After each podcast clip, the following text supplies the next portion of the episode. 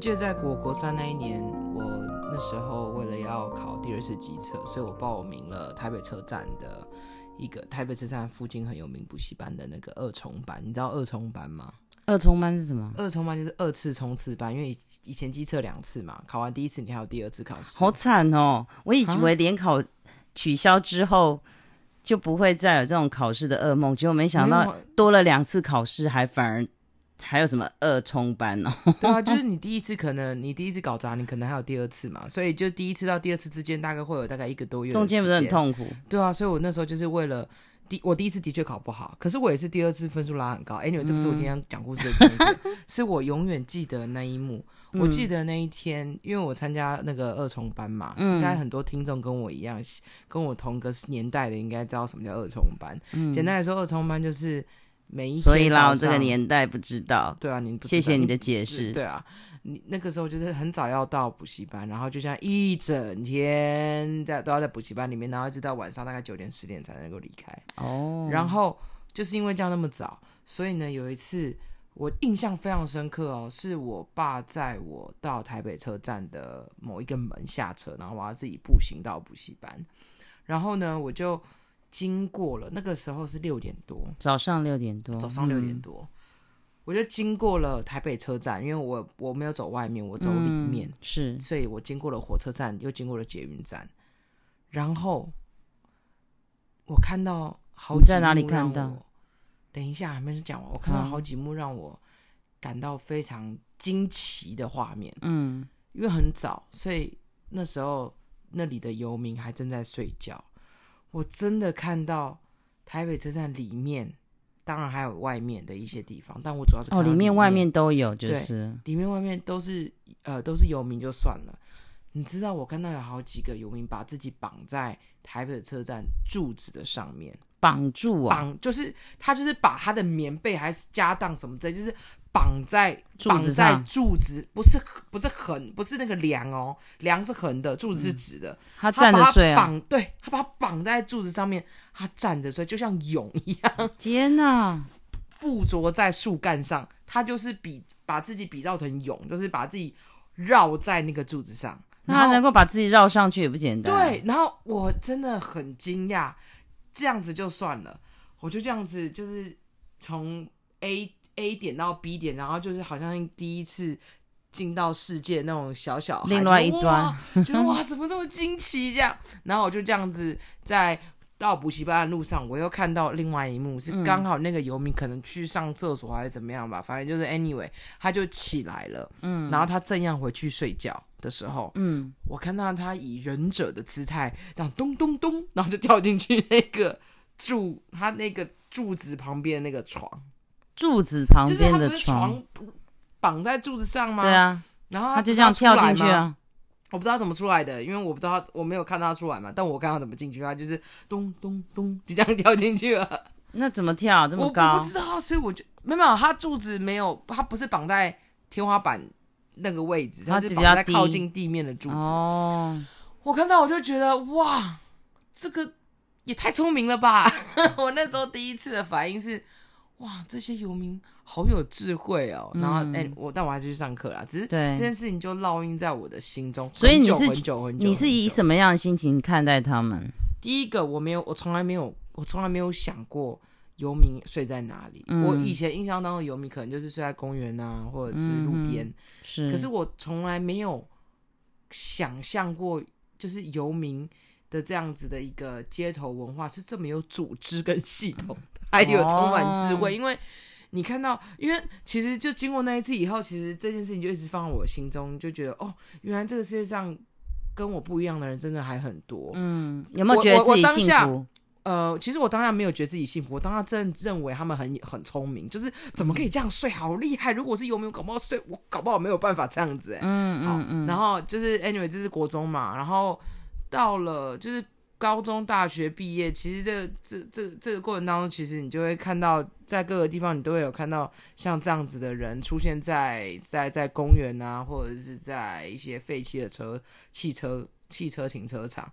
但是有废弃的停停车场？有啊，就是那种空地，然后有一些、哦、有一些车子、嗯、看起来也就是废弃的车子停在那边，就是一些空地荒荒芜的空地。然后我觉得我有、嗯、我自己这个人很喜欢观察一些很细微的东西。嗯、但是你不觉得害怕吗？如果晚上这么多游民在那边走来走去，我当然不会走到空地。可是因为台北车站真的很明显，嗯，就是如果你常去搭，你如果你常在台北车站出没的人，你就会知道到了晚上，其实很多。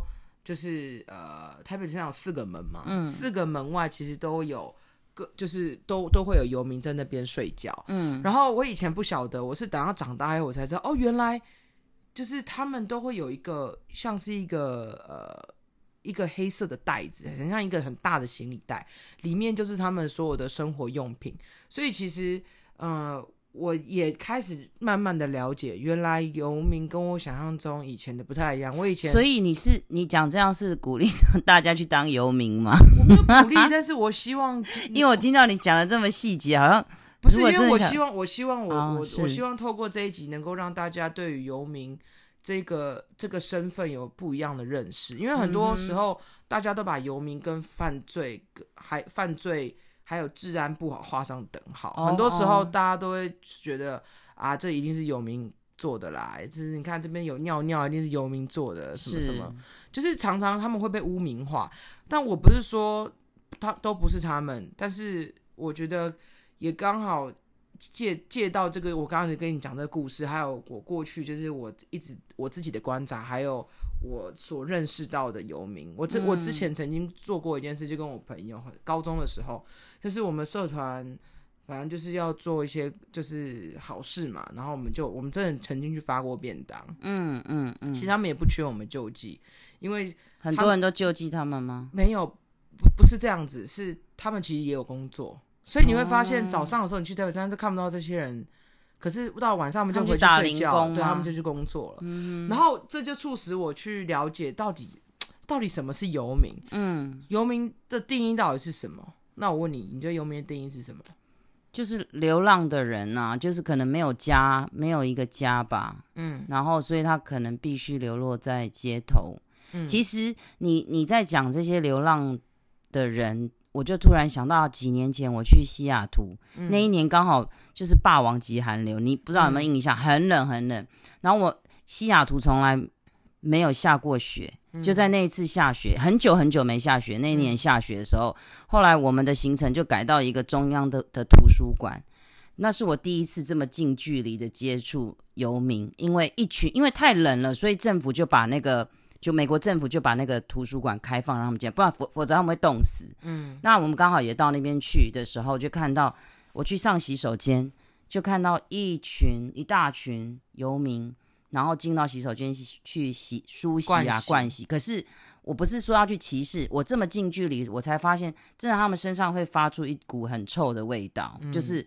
你也知道嘛，因为他们整整天都露宿在外面，所以其实心里也有一种同情，就是说为什么有这么多？而且美国那让我很讶异是超多的，嗯嗯。然后他们甚至在图书馆还会吵架，嗯、警察都在什么的，警察都会在那边戒备。对，你知道你刚刚这样讲到，就是在外面灌洗这件事情啊，是让我让我想到一件事情，就是。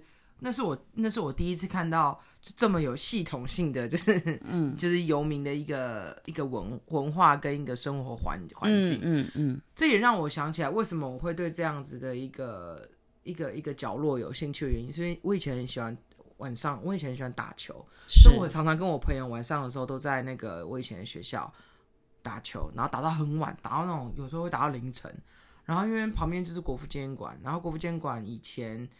呃，我常常看到那边有人在用国父纪念馆公厕灌洗，是。然后我以前不晓得他们是谁，嗯，我以前就觉得哦，可能有人在那边洗澡。我真的以前很单纯呢，就是没有想那么多。嗯、我以前想说他们就就在那边洗澡，对啊，就是可能可能灌洗吧，或者什么的，我就没想太多。然后长大以后才知道，哦，原来他们是他们他们是没有没有没有家的人，嗯，所以这些这些这些，就我觉得我自己算是一个还蛮蛮长，也不经意。也是，就是没有办法控制自己，你我就会不小心看到一些很细微的东西，嗯、所以这些东西就一直留在我心中。然后，那你为什么会觉得他们很有系统？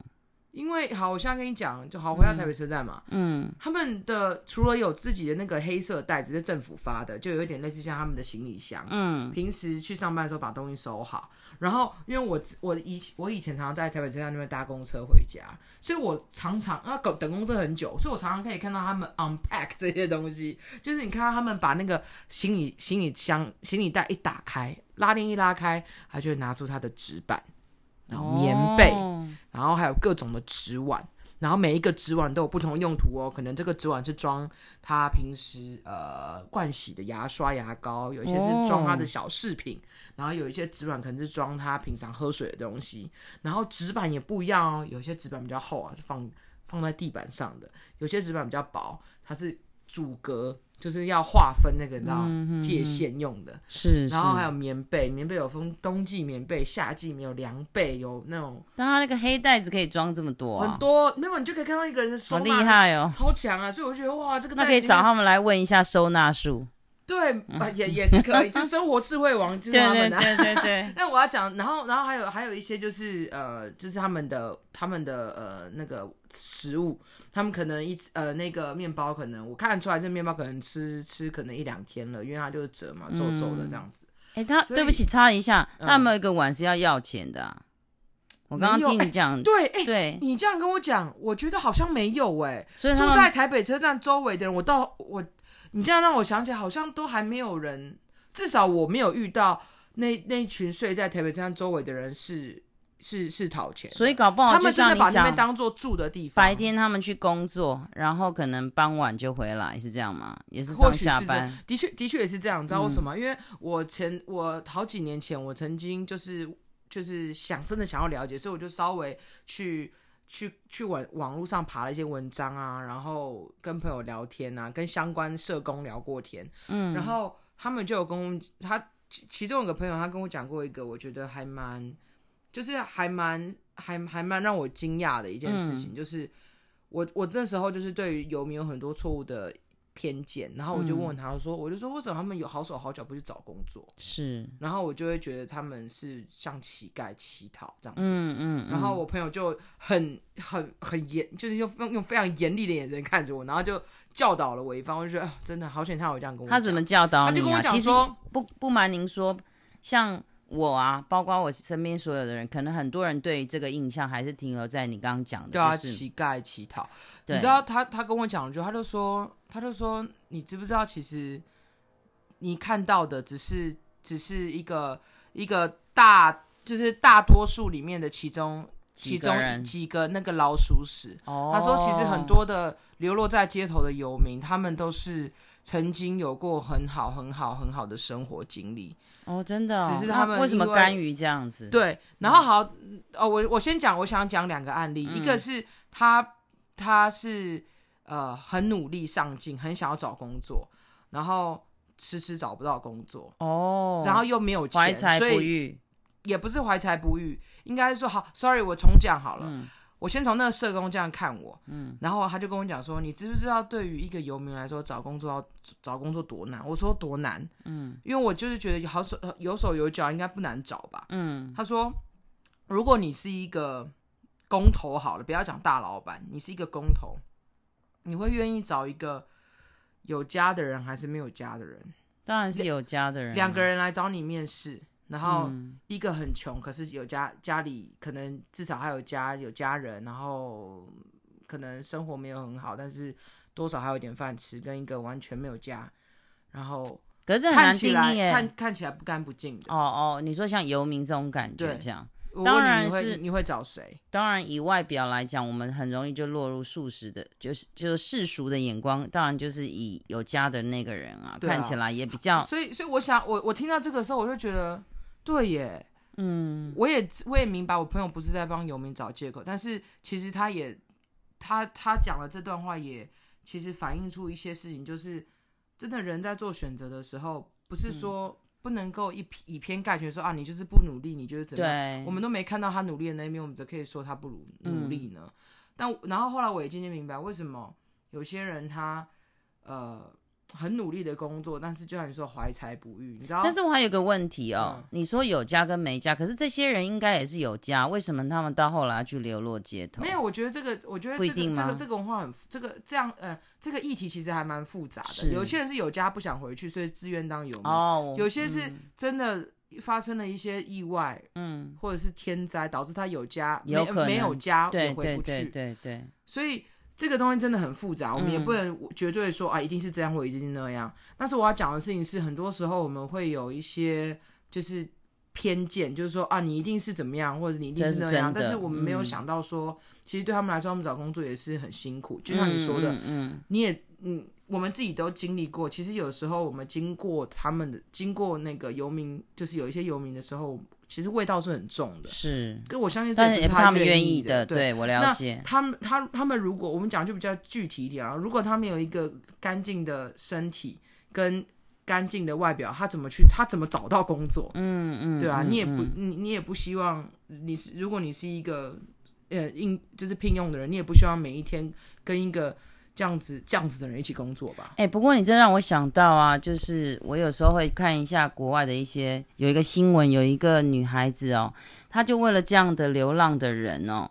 他自己开了一间餐厅，然后他专门收容这些就是无家可归的人，嗯，然后唯一的要求就是他们要穿的干干净净的，然后他也提供住宿，嗯，当当然，其实我不瞒您说，为什么我对于我觉得台湾的流浪者，可能流浪汉，我们讲流浪汉，或是就是这样这一批人，可能就像你讲，我们也许台湾比较单纯，就是你说的犯罪啊或什么。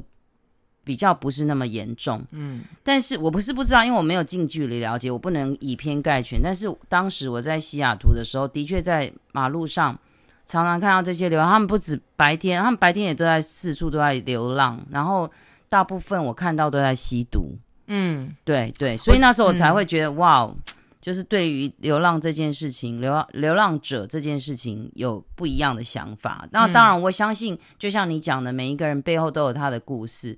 那有些人是很心酸的，对，嗯。所以你刚刚讲到流浪者，其实有，其实有一些学者啊，有定有定义了一下，到底流浪。流浪的，应该说游民，嗯，这个词它的定义是什么？对。然后以前呢、啊，我不晓得你对于这个词有没有印象？以前台湾都会讲罗汉脚。哦，有，这就是流浪汉吗？流流罗汉咖跟流民是游民的前前身。哦，是哦。为什么会叫罗汉咖？你知道吗？不知道。其实就是以前当时候台湾的一个，就是台湾早期啦，嗯、就是会因为一些呃械斗啊，或者是一些工作不顺利，导致家流离失所，哦、家庭破碎，所以导致没地方去，什么都没有，叫罗汉咖。对对对，然后就是你就随地、哦、随地落脚，然后就是。有一点，它的定义简单来说啦，因为它很长，大家可以自己自己自己去自己去找文吗？就是不是就是找自己去找文献，就是这个就我不就不就在不在节目里面多讲。但简单来说，就是说他是一个居无定所的人。哦，那其实居无定所的人还有分很多种，嗯嗯，其实一种是呃实质上的居无定所，就是他真的没有家，对，所以他就是必须要找到一个地方睡觉，没错。所以他特别指的是呃，就是夜晚没有。无家可归，嗯，然后第二个是他有时间性的，一周至两周以上，什么意思？就是你知道有一些人呢、啊，他是啊、呃、打零工，嗯嗯，然后有一些是就是那种零工是。啊、呃，老板可能有付住宿哦，所以他如果没有零工，他可能就要去睡外面，直到找到下一份工有有付住宿的零工。嗯、哇，那这样这个也是一种，这也是一种游民的一种。对、嗯，然后还有还有另外一种是哦，这个还蛮特别，这个是在国外的文献有特别提到。嗯，他说，呃，是呃受到家暴的妇女。哦，我知道，所以离开了这个家，对，对对，然后睡在外面，嗯嗯，对，这个也是一种，听起来也蛮蛮蛮可，蛮替他们感到难过的。对，然后另外，嗯、然后另外一种就是精神上的，就是可能呃，他他一样是他他可能长期寄宿在某一个人的家里面，嗯，可能是邻居的家里，可能是他远房亲戚的家里，对，所以对他来说，他也一样是没有一个所谓的家。他是一直不断的在寄宿在别人家里面，嗯、但这个就是比较属于隐性的游民，他们是这样，嗯、他们是这样形容隐性的，可是看不出来的。但如果你真的要问他说，哎，你你家在哪？哎，那个人可能也说不出来他没有家，因为他平时都住在可能他远房的表舅家之类的。对，哎，其实你讲到这些，你今天谈这个题目，让我突然间感触很深。哎，我们从来没有好好去看待这一。就是这样的事情，其实有不同的面貌。嗯、那我突然想到宫崎骏那个《萤火虫之墓》，你记得那个那对？我有点忘了，你讲一下。就是他是讲在那个二次世界大战后，嗯，然后就是很多小孩都当孤儿，因为爸爸妈妈都过世，嗯，然后后来就是里面里面的哥哥跟妹妹两个人本来寄住，就像你刚刚讲，他寄住在他亲戚家，结果又被赶出来。哦，然后最后妹妹饿死了，嗯、也生病死了，哥哥最后也是，真的是一个很令人喷泪的卡通。那你让我想到，就是说，其实我相信没有人愿意做这样的一个游民，这样的一个身份，嗯、可能有很多不得已。嗯，嗯对对对对，所以我我一直很，就是我其实今天做这一集我还蛮开心的，因为我觉得我们能够。能够让大家也能够让自己多多一份了解，这个这个这份这个社会里面有其实有各种不同的人，真的哎、欸，像你就说你跟你朋友啊，还特别、嗯、特别去送便当。这件事情我也觉得还蛮感动的。哎、欸，你知道，其实，在送便当，嗯、我现在想，想什么驱使你那时候想送便当？好，我觉得我这一集啊，我们可以分，我们可以分上下集。下一集我来分享，就是我我想要分享一下，其实为什么会有这样子的一个活动。我现在想想，我觉得哈，嗯，这个活动其实受惠的不是领领领到便当的游民，受惠的是我们。嗯我有啊，而且你，我觉得你还常常为了要找那种可以就是记账，因为你知道那个就是记账，然后人让人家那个叫什么餐，你说爱心餐呢？哦，对啊，对啊，哦，那天不是还找了好几家？哎，我东西还没找到哎，拜托听众如果有 如果知道的话，哦，为什么要这样讲？原因是因为我有一次吃饭的时候不小心被别人请客，然后让我觉得心里面很有一点有一点不好意思，我就觉得不行，这为什么被请客啊？为什么被就是对，我也不知道，我就到我就到柜台，他就说有人帮你，有帮我付。哦，那你有没有感动？我很感动，我也很错愕啊！但我就觉得不行啊。当时是看你很落寞，一个人在也没有，但这个就我们不在节目上说了好吗？而且我们这一集不是很温馨，怎么突然讲到这个东西？这很温馨啊！好了，OK，我们下一集再来讲，我们下一集再讲。好，OK，好，拜拜。